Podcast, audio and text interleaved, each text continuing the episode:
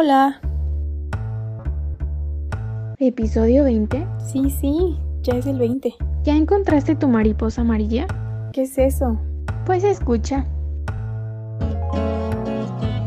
Mi nombre es Charlie, un apasionado por los adolescentes. Tenemos un proyecto misionero que se llama Travesías. Me tocó un campamento al que tenías que cazar tu comida. E inclusive creo que tenías que, que matar la gallina para poder este, cocinar, ¿no? Decisiones bien importantes en nuestra vida. Aceptamos a Cristo en nuestro corazón y yo creo que la segunda decisión más importante es con quién te vas a casar. Que si te equivocas en la carrera, mira, hay, hay tiempo pero ya una decisión con quién te vas a casar afecta, yo considero directamente a tu llamado. Casi, casi Dios nos dice, si me permites darte un consejo, te pido que puedas elegir la, la vida, darnos la oportunidad de ver mariposas amarillas. Les puedo asegurar que en los últimos cinco días he visto, no les miento, 25 que han pasado frente a la empresa en donde trabajo. En una semana puedas darte la oportunidad de que ese proyecto y ese sueño de Dios cobre vida. Va, pues bienvenidos a un episodio más de Michula. Estamos muy emocionadas de pues finalizar esta serie que para mí en lo personal fue muy especial y, y pues no, no es la excepción, como cada episodio tenemos un invitado muy especial y a este invitado lo conozco desde hace varios años, pero me gustaría mejor que él se presentara. Platícanos cuál es tu nombre, eh, de dónde eres, qué te gusta, qué no te gusta. Ok, pues muchas gracias antes que nada por la invitación. Este, soy fan de su podcast, me encanta. He escuchado varios, este, varios capítulos y, y bueno, es una, una, bendición poder estar aquí. Y pues bueno, mi, mi, nombre es Charlie. Este, ¿quién soy? Pues bueno, yo puedo definirme también como pues un, un apasionado, uh, obsesionado por este, los adolescentes. Eh, actualmente estamos, eh, mi esposo y yo, trabajando como líderes de adolescentes en nuestra iglesia, Iglesia Cristiana Grupo Vida Nueva. Y bueno, y aparte de ello, pues tenemos un proyecto que se llama este, Travesías, un proyecto misionero. Y pues bueno, eh, si puedo definirme pues de esa manera y pues estoy muy contento de poder estar aquí. Padrísimo. Sí, yo me acuerdo que fui a algunos de los viajes de Travesías y si era como toparte, decías, ¿y si, qué me van a poner a hacer? Te, sorprend te, te sorprendían en cada viaje, ¿eh? Me tocó un campamento al que fuimos que tenías que cazar tu comida. como literal cazar, o sea, literal. Sí. Okay. Bueno, este no, no, fue como tal de travesías, pero sí fuimos con los jóvenes de travesías, ¿no? Efectivamente era este, precisamente una, una actividad, creo que fue en Temascalcingo, donde tenías que buscar la manera, ellos te daban todo este, en crudo y tú tenías que hacer de ahí un caldo, lo que tú quisieras, ¿no? Y inclusive creo que tenías que, que matar la gallina para poder este, cocinar, ¿no? Aquellos lugares en los cuales a lo mejor podemos ir donde este, no hay nada más que la gallina y pues de ahí tenemos que, que comer todos. ¡Wow! No lo puedo creer. Yo me hubiera muerto ahí. Yo ese día como que no quería comer, pero bueno. bueno eh, queremos iniciar con una dinámica. ¿Qué te parece si nos explicas la dinámica, Mitch? Sí, claro, con gusto. Entonces te vamos a dar, Charlie, este, palabras a escoger. Te vamos a dar dos opciones, como que sean completamente contrarias, y tú vas a tener que escoger una la que gustes y con toda libertad. Nada más no se vale decir de que, ay, no sé, no, tiene que ser sí o no, ¿va? Una sola, va. Va, ok, perfecto. Entonces voy yo primero. Este, ¿qué prefieres? ¿Salado o dulce? Eh, salado. Ok. ¿Y prefieres playa o montaña? Híjole, mi mero mole es la playa. Me encanta el sol, me encanta el calorcito, la playa. Sí, sí, sí. Muy bien. Más frío. Eh, a ver, ¿qué prefieres? ¿El frío o el calor? No, el calor. El sí, calor no, ahora que está lloviendo. Eh, a ver, ¿qué prefieres? ¿Frutas o verduras? Uh, yo creo que frutas, sí, frutas. Ok, muy bien. ¿Qué prefieres, altas o chaparritas? Eso va a describir a tu esposa. Ah. No, hombre, pues la tengo aquí al lado alta, altas, ah, claro. Ah, muy bien. ¿Cómo se llama tu esposa, Charlie? Ah, mi esposa se llama Yatsiel. Yatsiel, muy bien, perfecto. A ver, contéstanos qué preferiría entonces ella, este, playa o montaña. Montaña, montaña, es 100%. Cada vez que vamos a la playa le sufre. Ah, con los opuestos. Ah. Muy bien. Adelante, Suri. Pues eh, el, en este episodio, como lo mencionamos en un inicio, es el cierre de nuestra serie y venimos hablando sobre el propósito, la importancia de conocer tu propósito, eh, cómo encontrarlo o si ya lo encontraste, em, pues qué tengo que hacer, ¿no? ¿Cuál es el siguiente paso? Y dentro de esto, pues entran las decisiones, ¿no? ¿Qué tipos de decisiones creen ustedes que entrarían? Uy, hay muchísimas, ¿no? Sé que hay como decisiones rutinarias que tomamos diario y que son como que pues me lavo los dientes, me despierto. Lo primero que hago es agarrar el celular y ver la hora o las notificaciones, a ver si la Michula ya me mandó un meme. ¿Qué otro tipo de decisiones dirías tú, Charlie, que hay? Híjole, pues eh, no sé, también nos podemos encontrar con aquellas decisiones que considero que pueden ser a largo plazo, decisiones a corto plazo, decisiones que, no sé, que vamos tomando día a día, pero que cada una de ellas al fin y al cabo nos llevan hacia un resultado, hacia un objetivo en particular. Y yo creo que en este tiempo, tanto los adolescentes, que es en nuestro caso los que eh, estamos liderando, chicos entre 12 años y 15 años de edad, pero también en general esto aplica para los niños, los, los adultos, los jóvenes, los ancianos, que día a día estamos tomando precisamente decisiones, ¿no? Sí, totalmente. Hay otra, ¿no? Que es eh, decisiones de riesgo. Yo siento que aquí en el podcast las pasamos todo el tiempo.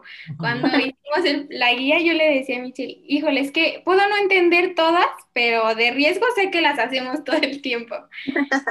Sí, no, que esas, yo creo que esas decisiones que mencionan como de, riesgo eh, son esas decisiones que, que nos permiten medir nuestro nivel de tolerancia, nuestro nivel de resiliencia, de poder llevar, sobrepasar situaciones difíciles y poder, este, pues, hacer, hacer lo mejor posible, ¿no?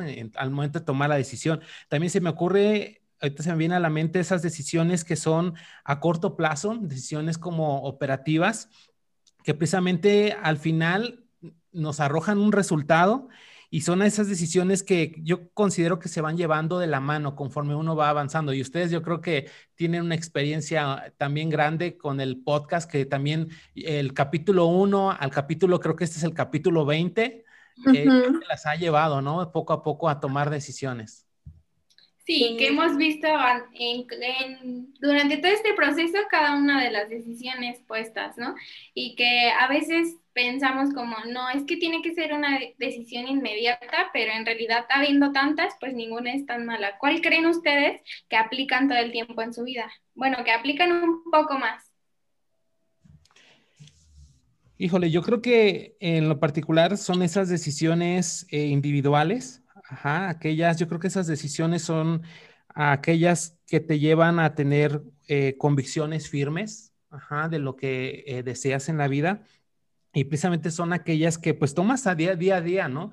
Acerca de las amistades, acerca de qué te vas a poner, eh, comprar un carro o no, hacer un viaje misionero o posponerlo ahorita con el tema de la pandemia. Entonces, pues sí, son decisiones día, día con día. De hecho, cuando sucedió el tema de la pandemia, nosotros teníamos como travesías eh, un calendario. Nunca antes habíamos hecho un calendario de viajes y fue la primera vez que armamos nuestro calendario bien felices nosotros en enero fuimos al viaje, febrero, fuimos a San Luis y marzo, bueno, todo el mundo estaba encerrado por el tema de la pandemia, pero ahí tuvimos que tomar una decisión de ir cancelando viaje por viaje hasta que tomamos la decisión de cancelar todos de forma definitiva.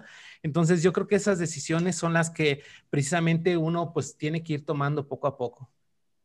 Wow, sí, no, qué cañón tener que cancelar todo y de repente que todo es incierto, ¿no? Como que puedes tomar una decisión, pero pues no sabes cuál sigue. Hay muchísimos tipos de decisiones, ahorita mencionamos uno, pero, unos, pero hay de dirección, estratégicas, operativas, la que mencionaba Suriel y de riesgos, tú Charlie mencionas individuales y vimos las rutinarias. Son ah, muchas muchos tipos de decisiones. Ahorita que hicimos la dinámica, te decíamos, escoge uno, salado o dulce, playa o montaña. Y fue algo que hiciste al momento. Es como que, ¿por qué? Porque ya, ya traigo la experiencia o porque ya sé cuál me gusta, pues ya sé, ya sé cuál es mi decisión acerca de eso. Pero hay decisiones en las que a veces no sabemos. Y justo que decías ahorita que, que tu pasión son los adolescentes, ¿no? Este, creo que están, las edades varían mucho, pero están en una edad donde hay que tomar decisiones de repente importantes, ¿no? Yo escuchaba ahí, por ejemplo, ¿le doy la prueba de amor o no? Ah, como que eso ni siquiera tendría que ser una pregunta, ¿no? Pero bueno, y, y hay, hay decisiones que, que, se tienen que tomar en el momento, qué carrera estudio. Entonces, este, no sé, ¿cómo, en dónde podríamos basarnos para tomar dirección, para tomar una decisión complicada? ¿Qué piensan? Eh, pues considero que pues en base 100% en la palabra, ¿no? Eh, una, una de la, historia, a mí se me viene a la mente la historia del rey Salomón. Él tuvo una característica muy eh, peculiar entre todas las historias, precisamente de la palabra. Eh, vemos en Primera de Reyes capítulo 3, donde haciendo un pequeño resumen acerca de la, de la vida de Salomón, él había sido proclamado rey de Israel y en ese momento, cuando él es proclamado, sin lugar a duda vino una gran angustia para, para Salomón, porque cuando es proclamado rey había una gran responsabilidad en sus hombros, que era precisamente llevar a, dirigir a una nación. No era un grupo de 10, de 15, era toda miles y millones de personas que precisamente dependían de la decisión que él tenía que tomar. Y precisamente estaba lleno de, guerras y lleno de situaciones de conquistas. Y llega en Primero de Reyes, cuenta que Dios le, le pregunta y le dice, pídeme lo que tú quieras. Le dice Dios a Salomón, pídeme lo que tú quieras. Y a veces yo sé, me, yo me ponía a pensar si hubiera sido este Salomón, ¿qué, ¿qué, le hubiera pedido? ¿no? A lo mejor le hubiera pedido un ejército grande, le hubiera pedido tal vez caballos veloces, este, no sé, muchísimas cosas, pero Salomón fue muy sabio al, responder y dice la palabra que Dios se agradó de su respuesta y dice que precisamente Salomón pidió sabiduría y consideró que la sabiduría es precisamente poder elegir entre el bien y el mal entre lo bueno y aún lo mejor, ¿no? Yo creo que de parte de Dios quiere que cada uno de nosotros como hijos de Dios y aún todas las personas que faltan por conocer a ese Dios de respuestas puedan aprender a, escoger entre lo bueno y lo mejor. Y precisamente yo creo que para poder tomar una decisión complicada, a veces que, debemos de tomar, eh, debemos de estar conscientes que ese entorno en el que estamos tiene que oler, tiene que oler a Dios, tiene que oler a, una decisión correcta. Sí, definitivamente creo que el saber tomar una decisión lo aprendemos conforme vamos avanzando en nuestra relación con Dios, ¿no? El que realmente tú decidas no tomar las decisiones porque tú sabes que te van a beneficiar o porque crees que te van a salir bien, sino porque llevas el respaldo de Dios, ¿no? Y nada mejor que eso. Y bueno, yo tengo otra duda eh, ¿cuáles creen ustedes que mm, son las decisiones más cruciales de la vida? Uy, vas Charlie, te doy, te doy el honor. Adelante. Esa es una, una, este, en verdad una pregunta bien, bien, bien buena, este, Surial y Michelle. Es, es acerca, son esas, yo creo que son esas decisiones de vida o muerte. Esas decisiones cruciales en nuestra vida son esas decisiones en las cuales eh, es, es de vida o muerte. Y en Deuteronomio capítulo 30, verso 19, dice la palabra, dice, hoy te he dado a elegir entre la vida y la muerte, entre bendiciones y maldiciones. Ah, dice, ahora pongo el cielo y, la tierra, dice, como testigos de la decisión que tú tomes. Y dice, dice, si yo te pudiera, casi, casi Dios nos dice, si yo me permites darte un consejo, te pido que puedas elegir la, vida, porque así vas a poder vivir tú y todas tus generaciones. Wow. Entonces, yo creo que eh, esas decisiones cruciales en nuestra vida, y te digo, estamos hablando de adolescencia, eh, de hecho, se dice precisamente que si un adolescente entre los 12 y 15 años de edad lo ganas para Cristo, lo vas a ganar toda la vida, toda la vida para el Señor. Entonces, pero estas decisiones no solamente aplican a, una edad, sino son para todos. Y yo creo que, no sé ustedes, pero yo creo que hay dos decisiones bien importantes en, en nuestra vida cuando precisamente aceptamos a Cristo en, nuestro corazón, el poder elegir el camino, pero no solamente aceptar a Cristo en nuestro corazón, sino estar dispuestos, dispuestas a caminar con Él. Y yo creo que la segunda decisión más importante es con quién te vas a casar. Para mí esas son las dos decisiones tan importantes. Mira, que si te equivocas en la carrera, que si te equivocaste en escoger la profesión, mira, hay, hay tiempo hay tiempo para estudiar otra carrera, hay tiempo para corregir, hay tiempo para salirse del trabajo en el que estás si no te gusta, pero ya una decisión precisamente de con quién te vas a casar, eso precisamente afecta, yo considero directamente a tu llamado. Wow. Sí, sí es cierto, definitivamente, no, no que muera tu llamado, pero sí definitivamente lo vas a descuidar porque pues no vas a estar de acuerdo, ¿no? Este, es decir, si, si, te casas, por ejemplo, con alguien que no tiene las mismas convicciones que tú y a lo mejor a esa persona le molesta diezmar y, o sea, ¿qué conflicto tan grande va a ser ahí? Porque el dinero siempre es problema, ¿no? Entonces, e, es una decisión muy importante, estoy de acuerdo contigo, Charlie. De hecho, también yo, este, estudiando, me, eh, me, me plasmaba en esta historia de Abraham cuando toma, como Dios le da la promesa que le va a dar a su, a su primogénito, pero de alguna manera se desespera y su esposa no cree y entonces se adelantan, ¿no? Y toman la decisión de que la sierva tenga un hijo de Abraham. Entonces en su mente a lo mejor era como, ah, pues puede ser, puede ser que sí es cierto, a lo mejor esa es la promesa de Dios, pero no era, ¿no? Entonces como por querer adelantarnos. Y también se me viene este Judas cuando entrega a Jesús, como después se, mata y es como que, si ya tomé la decisión incorrecta, ahora ¿qué hago? ¿Qué consejo le darían ustedes como a alguien que pues ya la regó pues en su decisión? No, efectivamente yo considero que, que cada victoria de nuestra mente se antepone ante una, una batalla precisamente que se genera en, en, lo más interior de nosotros, ¿no? Esa, esa victoria que Dios nos quiere dar eh, anteriormente hubo una, una, batalla en nuestra mente y es la que eh, eh, pues tenemos que, salir victoriosos. Sí. Yo pensaba ahorita que decías, Charlie, la parte de una de las decisiones más difíciles es con quién te vas a casar. Y sí, totalmente cierto lo del llamado, ¿no? Porque cuando son novios o se están conociendo, todo te dicen, sí, yo te voy a apoyar, pero en realidad mm, las cosas no van a ser así hasta el final. En algún punto va a decir, no es mi llamado y no quiero hacerlo porque no siento ganas de hacerlo. Digo, más allá de que tenga una relación con Dios y sea cristiano, si no tiene el mismo llamado, pues va a ser como de tropiezo para ti también, ¿no? O para estancarte. Pero, ¿qué hago si ya cometí el error? Si tomé una decisión incorrecta. Ah, Considero que, mira, nadie de los que, estamos tal vez escuchando y empezando por mí, este, pues vamos a siempre tomar las mejores decisiones, ¿no? Siempre eh, nos vamos a equivocar, vamos a, tomar una mala decisión, pero yo creo que una de las cosas que nos ayudan a poder corregir en el camino es precisamente estar conscientes que, que nos equivocamos, conscientes en que tomamos una, una mala decisión.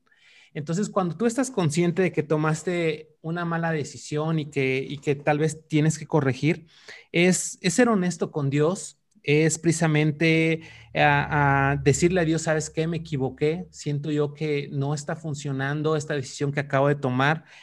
Y algo que Dios le agrada es precisamente ser que, seamos honestos. Jesús siempre cuando sanaba a las, personas, llegaba y les preguntaba, ¿qué quieres que haga por ti? y era personas que estaban ciegas o personas que no podían caminar y hasta podía ser obvio, ¿no? Decirle a Jesús, oye Jesús, mira, no puede caminar, no puede ver y pues realmente lo que quiere es su sanidad. Pero Jesús estaba esperando precisamente una respuesta que no solamente se gestaba en su mente, sino en su corazón. Y, precisamente poder de, eh, decirle a Dios, ¿sabes qué? Necesito un cambio, necesito encontrarme de nuevo contigo, necesito que tú me puedas guiar a través de tu espíritu. Y yo, no sé, se me viene a la mente uno de los personajes que tomó malas decisiones, arrebatado, grosero, que literalmente ya nada más estaba buscando la primera oportunidad para zafarse de todos los discípulos y él era y él es Pedro, ¿no?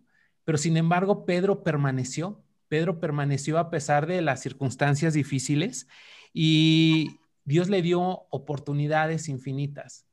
Y no sé, se me viene también a la mente este Judas, ¿no? Que, precisamente este, ante el hecho, pues bueno, eh, sabemos lo que sucedió hasta el final con, con Judas. Pero Pedro se quedó hasta el final, ¿no? Pedro, a pesar de, de, haberse equivocado también, y hasta podríamos decir que fue algo más fuerte que lo de Judas, pero sin embargo, él, él permaneció y él estuvo ahí cuando Jesús llegó, ¿no? Entonces, yo creo que cuando tomemos tal vez decisiones incorrectas, decisiones que tal vez no es la mejor, pues simplemente ser honestos con Dios y, pedirle su ayuda.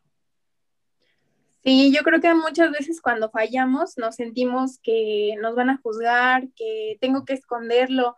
Y la verdad es que este, por experiencia propia puedo decir que cuando sale a la luz, hasta te sientes como que de alguna manera pues libre, porque la verdad te hace libre, ¿no? Te sientes hasta como que empoderado y como que puedes animar a otras personas que tú ni siquiera sabías que están pasando o que tú pensarías, no, nadie de la iglesia está pasando por esto.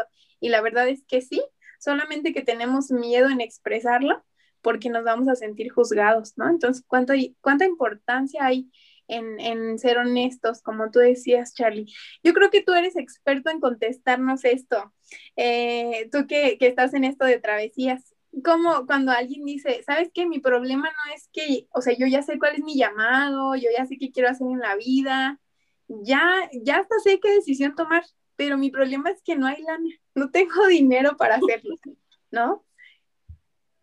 Sí, no, haz de cuenta que eh, pues bueno, cada uno de, los viajes misioneros que, realizamos, la escuela misionera que ahorita estamos llevando, pues sí, nos hemos a veces topado con, circunstancias así de, donde hay posibilidades, donde la gente nos dice, oye, ¿por qué están cobrando muy barato? Este, y, personas que literalmente tuve su esfuerzo, ¿no? Este, para poderlo cubrir. Yo creo que, cuando anteponemos nosotros el dinero y pensamos que el dinero es el obstáculo, realmente no tenemos problemas con la decisión o con, o, con lo que esté atorado, sino realmente el problema es el dinero, ¿no? El, sí, el, dinero es el, la circunstancia. Entonces, el dinero no es, considero que no es la solución. Eh, hay estudios donde han, han, dicho y han visto que personas que se sacan la lotería, no sé si mañana todos contentos y felices ah, eh, con la noticia de que mañana ganamos la lotería, no sé, 10 millones de dólares.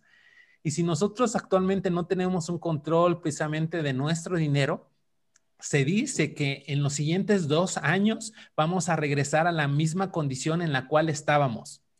Entonces, eh, el verdadero problema precisamente no podemos decir que pues es el, dinero que a veces no podemos tener ese control y, a veces anteponemos a esa circunstancia y, no sabemos a veces recibir las, las, bondades, ¿no? Y lo que Dios ha puesto en la mesa, ¿no? Dice en Salmo capítulo 23, eh, dice, me preparas un banquete en presencia de mis enemigos. Y el único que puede hacernos sentir fuera de la mesa somos nosotros mismos. Entonces, las posibilidades siempre están ahí. En los viajes misioneros, nunca, nunca nos, nunca le hemos dicho un no a las personas que literalmente nos han dicho, ¿sabes qué, Charlie? he querido ir al viaje misionero, estuve juntando, ¿y qué crees, Charlie? Que junté solamente la mitad del viaje misionero, pero la verdad yo quiero ir, he estado orando por ese viaje. Le digo a mi esposa, seríamos en verdad, este, pues muy mala onda decirle, no, hermana, ¿qué cree? Una disculpa, pues no alcanzó a juntar todo el dinero y pues no puede ir. No, esa hermana, ese hermano va con nosotros. O sea, ha habido chicos que literalmente nos han dicho, estoy afuera de un Oxxo, Ah, y la verdad quiero depositártelo de mi escuela misionera, pero no alcancé a juntar todo. Tengo un 20% solamente y lo alcancé a juntar haciendo y vendiendo. Mira, la actitud es bien importante. Sí, wow. ¿Qué, y qué manera de tocarte el corazón también, porque cualquier otra persona podría haber dicho, no, pues ahí no se preocupe, guárdelo y va para la otra, ¿no? Entonces está, está cañón. Eh, Suriel y yo tuvimos el privilegio apenas de, de abrir también algo que se llama Mishpul Organización Comunitaria. Entonces andamos ahí trabajando en eso y lo, sí, Charlie, te contamos que lo pudimos ver esta vez. De verdad es como que tenemos así cero recursos para destinados ahí, ¿no? Entonces, este, hicimos planes como de, ah, pues podemos juntarle de acá o acá nos pueden apoyar, etcétera. No sé cómo pasó, pero pasó. O sea, se llevó a cabo y pudimos ver que realmente el dinero no es un pretexto porque Dios lo solventa, ¿no? No, y, y nosotros decimos que las verdaderas misiones comienzan cuando se te acaba el dinero. Ahí es donde verdaderamente comienza el, sustento, la provisión de Dios. Eh, bien es cierto que Dios quiere levantar una generación de misioneros que puedan este, ser emprendedores y que también puedan ellos este, sustentar cada uno de los gastos y todo eso, sin quitarle la responsabilidad que la iglesia debe tener, pero también cuando verdaderamente ya no tienes ni un solo peso en la bolsa y tienes el proyecto encima, es cuando empieza a ver la provisión de Dios, la gente te empieza, Dios empieza a ponerte gente alrededor que te ayuda, que precisamente te ayuda a conectarte con esas personas que te dicen, sabes que yo creo en tu proyecto, creo en lo que estás haciendo y, estoy viendo que trae fruto y es cuando la bendición comienza. Sí, claro. ¿Qué, ¿Cuál sería la contraparte de eso, Charlie? De que, ok, el dinero no es el problema, pero siento que Dios no me está respaldando. ¿Te has de repente sentido así o, ¿Qué piensas acerca de eso? Sí, no, no, no. En muchas ocasiones hemos visto como, ay, nada más como que las cosas no salen, como que hay un cansancio extremo. Y yo creo que es cuando precisamente queremos hacerlo con nuestras propias fuerzas, ¿no? Cuando a veces el día a día te hace meterte en, como en, en, la labor de lo que estás haciendo y, y pues se nos olvida que, el proyecto no es nuestro, ¿no? El proyecto realmente, este, tanto de, de, Michula como de Travesías, como el proyecto que, que, se vaya dando, es un proyecto que le pertenece a Dios, que Dios lo tiene en sus manos y que ese proyecto está ahí para glorificar su nombre, para bendecir a la gente alrededor. Y yo creo que eh, solo tenemos que precisamente hacer que esos proyectos puedan seguir siendo de bendición y seguir colocando a Dios, por supuesto, ante todo como primer lugar, que Él pueda en verdad tomar, ayudarnos a tomar la decisión, Señor, ¿qué hacemos el día de hoy? Que vamos a entregar comida a la Ciudad de México, hacemos chicharrón o hacemos un, este, un pozole. hemos tenido la oportunidad de salir a entregar comida a la Ciudad de México y literalmente decimos, la siguiente semana vamos a hacer pozole y ya yo le pregunto al chico, oye, ¿cómo cuánto nos vamos a gastar? ¿no? ya me da la cantidad y veo nuestra cartera y vemos que realmente no alcanza ni para hacer el chicharrón con frijoles, pero ese día dijimos frijoles y en verdad siempre llega la provisión. Ese día un, nuestro hermano, este, líder de matrimonios que nos acompañó, me habló y me dice, ¿sabes qué, Charlie? Quiero depositarte una ofrenda de parte de todo el Ministerio de Matrimonios para la comida y exactamente depositó lo que gastamos del pozole. Entonces, Dios se encarga de todo, sí.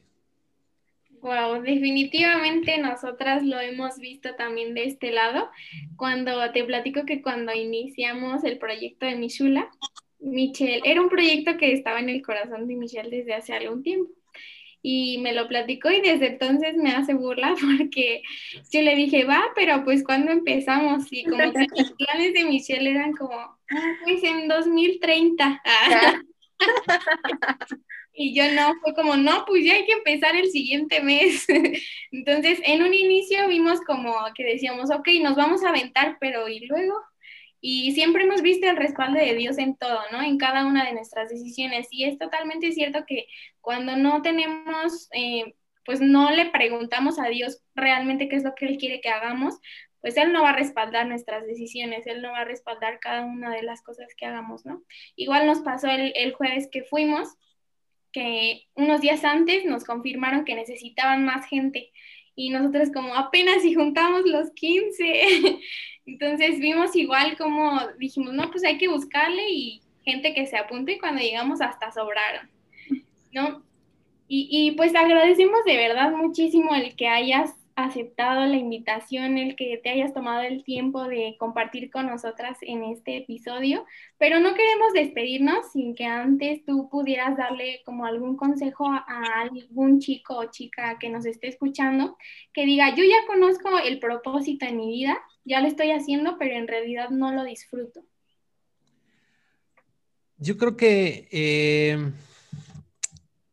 podría decir que tenemos que entrenar y poder llevar cada pensamiento a, las, manos de, a las manos de Dios. Y tenemos precisamente, Dios quiere que podamos ver aquello que aún a lo mejor no alcanzamos todavía a ver con nuestros ojos, es, parte de lo que es la, fe en nuestra vida.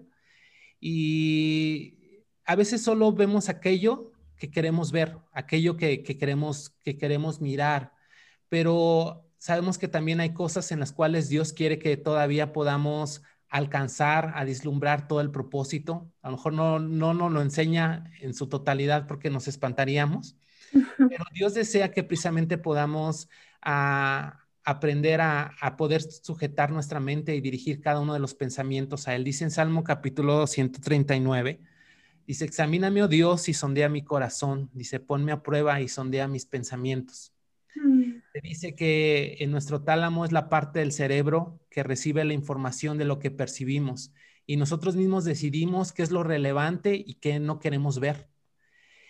Yo creo que el, consejo que a lo mejor pudiera darle a todos los que nos están escuchando es que podamos darnos la oportunidad de ver mariposas amarillas.